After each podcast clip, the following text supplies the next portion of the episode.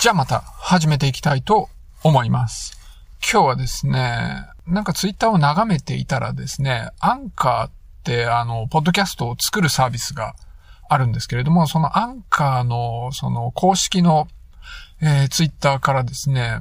なんか時々、こう、こういうポッドキャストを作ってみたら、みたいなのが流れてくるんですね。で、今日は、その、えっ、ー、と、バレンタインの思い出に関するポッドキャストを作ってみたらどうかみたいのが、まあなんか流れてきたんですよ。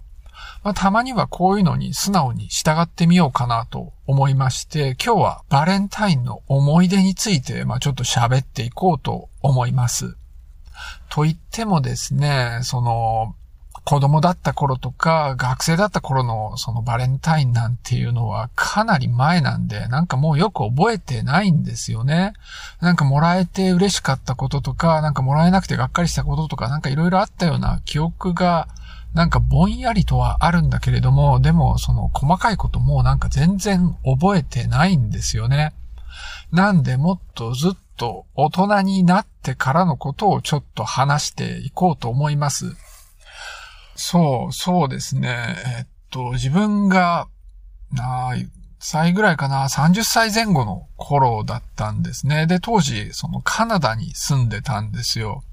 で、まあ、ガールフレンドがいたんですね。でも、その、日本は、こう、女の子がバレンタインの日に男の子にチョコレートをあげるって、まあそういう日じゃないですか。でも外国ではどうもそうじゃないっていうことはまあ大体分かってたんですね。でも、そのバレンタインのタイミングで、あの、恋人がいたことなかったとあ、違うか。えっ、ー、と、日本人の女の子と付き合ってたりとか、あとはその恋人がいなかったりしたんで、そのバレンタインをこう恋人がいる状態で過ごすときはどうするかっていうのを、まあ、ちゃんと理解してなかったわけなんですよ。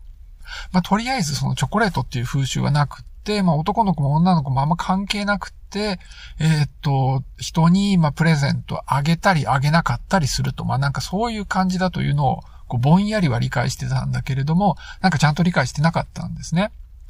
で、そのバレンタインの日に、まあ、あったんですよ。なんか、映画かなんか見に行ったのかなそれでご飯食べて帰るみたいなことをしてたんだけれども、まあ、明らかに、その彼女の機嫌が悪いんですよね。で、なんだかよくわかんなかったんだけれども、その、まあ、とにかく話を聞いてわかったのはですね、そのバレンタインは、えっ、と、バラをもらえると思ってたと。で、それもらえなかったから、まあ、機嫌が悪かったということなんですね。で、その、それを聞いてから、まあ、バラを買って渡して、で、それでまあ、ことなきを得たんだけれども、まあ結構怒ってたんですよね、その時。でもまあ、とりあえずそれをまあ理解したわけなんですね。だから僕にとってその年からですね、バレンタインっていうのは、こうチョコレートがもらえる日ではなくて、バラをあげる日に、ま、変わったわけなんです。で、その後、その彼女にですね、あの、毎年、まあ、ちゃんとバラをあげるようにしてたんです。で、それからまあ、その子と結婚して、で、今に至るわけなんです。まあ、途中、なんか、なんか事情があってあげなかった年もあるかもしんないけど、まあ、基本的に毎年、その、えー、っと、バレンタインの日にはバラをあげるっていうのを、ま、やってたわけなんです。それでですね、やっぱね、まあ、アクセサリーも同じなんですけれども、こう男が一人で花屋に入ってですね、花を買う、なんか花束みたいのを買うってなんかやっぱちょっと抵抗があるんですよね。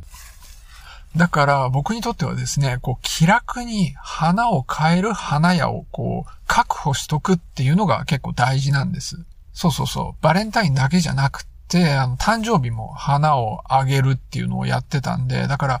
その毎回同じとこに行くと、まあ結構気が楽なわけですね。だからそういう花屋を確保するっていうのはまあ大事なことなわけなんです、僕にとって。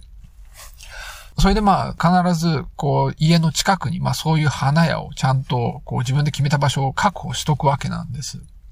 で、5年前ぐらいかな、引っ越したんですよ。だからそうするとまた新しい花屋を見つけなきゃいけないわけですね。で、えっと、駅からですね、だいたい10分ぐらいのところに、まあ今住んでるんですけれども、駅前にまあ1個花屋があるんですね。でもそこなんかちょっと入りづらい雰囲気でですね、なんかあんまり外から中が見えないんですよ。だからまあそんなところにファッと入っていって、こう、これこれこういう花束を買いたいんですみたいに言うのはですね、なんかちょっと敷居が高いんですね。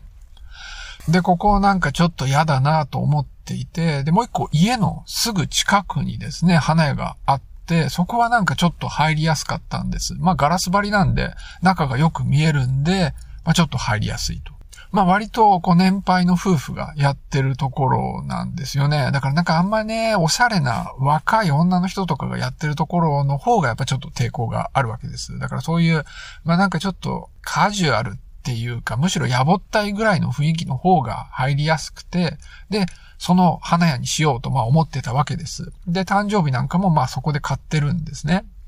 その引っ越した後の最初の年のバレンタインに、その家の近くの、そのちょっとやぼったい、まあ花屋に入ったわけなんです。それでまあそこの店員の方にですね、こう妻にバラの花束を送りたいんで、まあ2000円ぐらいでなんか準備してくださいって言ってお願いして、まあ花束を作ってもらったんですね。で、会計の時になんか適当に話をしてたんだけれども、そしたらそのおじさんがですね、外国ではあの、チョコレートをあげる日じゃなくて、男の人が女の人に花束をあげる日なんだ、みたいな話をしだしたんですよ。それでまあ僕も、いや、うちの妻が外国人なんで、それで今、今日花束買ってるんですよ、みたいな話をしてて、ああ、そうなんだっていうようなことを言ってたんですね。そのなんか日本でもそういう花束を男の人がバレンタインの日にあげる、そういう風習を広めていきたいんだと、まあそのおじさんが言ってたんですよ。それでまあそれを聞いて、いや、この人よくわかってると、まあ思ったんですね。だからまあそのバレンタインの日に、これから毎年まあここに買いに行けばいいやと、僕は思ったんです。いや、いい花屋が確保できたなと思って、まあちょっと嬉しかったんですね。それでですね、その次の年、またバレンタインが来たんで、あの、今日も花買って帰んなきゃいけないなと思って仕事終わって、まあ、あの、家路に着いたわけですね。で、そこの花屋っていうのが、あの、割と営業時間が短くって、確か6時半ぐらいに閉まっちゃうんですね。だからそれに間に合うようにって、いつもよりちょっと早く、え、仕事を終わらして職場を出たんです。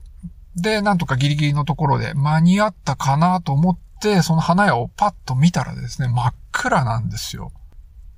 なんと、ただの定休日だったんですよ。いや、それで、おじさん話が違うよって思ったんです。